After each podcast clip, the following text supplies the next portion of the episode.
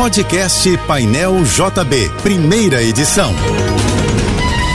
Fique agora com as principais notícias desta manhã. Oferecimento Assim Saúde. Hospitais, clínicas, exames e mais de mil consultórios. Ligue 21025555. Univassouras, formando o profissional do futuro. Acesse univassouras.edu.br. Equinor, energia para levar a gente ao futuro. Juntos, Americanas Empresas. Uma Americanas inteira para a sua empresa. E Sebrae, a força do empreendedor brasileiro. Apoio Soluvan, o shopping do seu condomínio, maior distribuidora de contentores e lixeiras do Rio.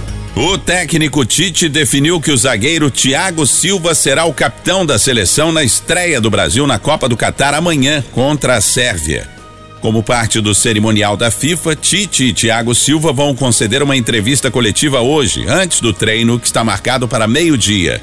Tudo indica que o Brasil vai entrar em campo amanhã com Alisson, Danilo, Marquinhos, Thiago Silva e Alexandro, Casemiro, Lucas Paquetá, Rafinha, Neymar, Vinícius Júnior e Richarlison. O Rio terá uma quarta-feira de tempo instável, principalmente a partir da tarde, por conta da atuação de ventos em médios e altos níveis na atmosfera. Segundo o Instituto Nacional de Meteorologia, a temperatura máxima de hoje deve ficar em torno dos 35 graus.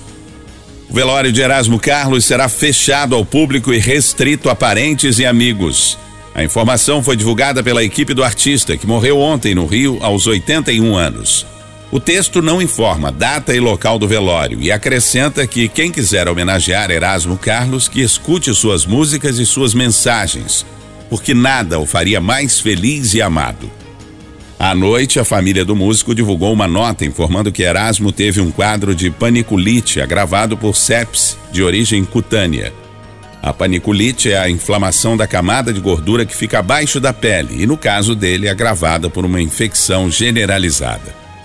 A Agência Nacional de Vigilância Sanitária liberou o uso das chamadas vacinas bivalentes contra a Covid-19 produzidas pela Pfizer.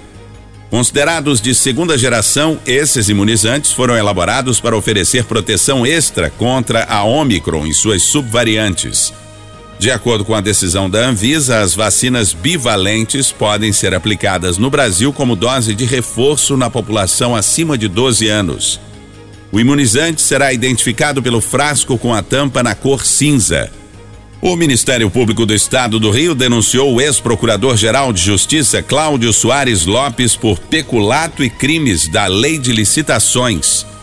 A denúncia da primeira Promotoria de Justiça de Investigação Penal Especializada aponta que Lopes fechou uma contratação irregular da gestão da folha de pagamento do Ministério Público em 2011, quando exercia o mandato de Procurador-Geral de Justiça.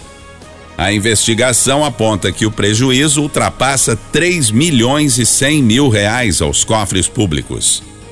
A Sete Rio divulgou o esquema de trânsito para o evento Arena Fan Festival na praia de Copacabana, que vai transmitir amanhã o jogo da estreia da seleção brasileira na Copa do Mundo do Catar. Está prevista a interdição da Avenida Atlântica na pista junto à Orla, no trecho entre a Rua Figueiredo de Magalhães e a Avenida Princesa Isabel, do meio-dia às 10 da noite, em caso de ocupação da pista pelo público. A operação de trânsito contará com 60 agentes, entre eles guardas municipais. A Sete Rio recomenda o uso do transporte público coletivo para a chegada e a saída do evento. A Anvisa decidiu retornar com a obrigatoriedade do uso de máscaras em aviões e aeroportos do Brasil. A decisão foi votada pela maioria da diretoria da Agência Nacional de Vigilância Sanitária, que considerou o atual cenário epidemiológico da Covid-19, que apresenta aumento no número de casos da doença no país. A proximidade das festas de fim de ano e as férias escolares também foram mencionadas pelo diretor-presidente da Anvisa, Antônio Barra Torres, como determinantes para a decisão. A obrigação do uso de máscaras em aviões e aeroportos brasileiros vai entrar em vigor na sexta-feira.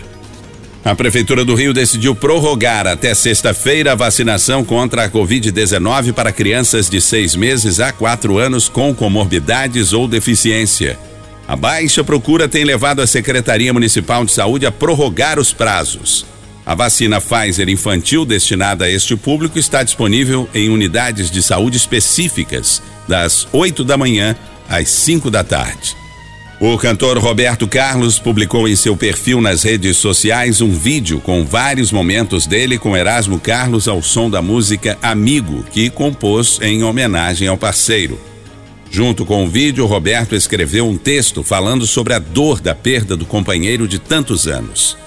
Segundo o portal de notícias G1, Roberto Carlos conversou por telefone com Erasmo pouco antes do amigo morrer após a mulher do compositor ter ligado para o rei e colocado os dois na linha. Erasmo Carlos morreu ontem, aos 81 anos, no Hospital Barra Dor, na zona oeste do Rio. A equipe do artista informou que o corpo do músico será velado numa cerimônia restrita a parentes e amigos. Você ouviu o podcast Painel JB, primeira edição.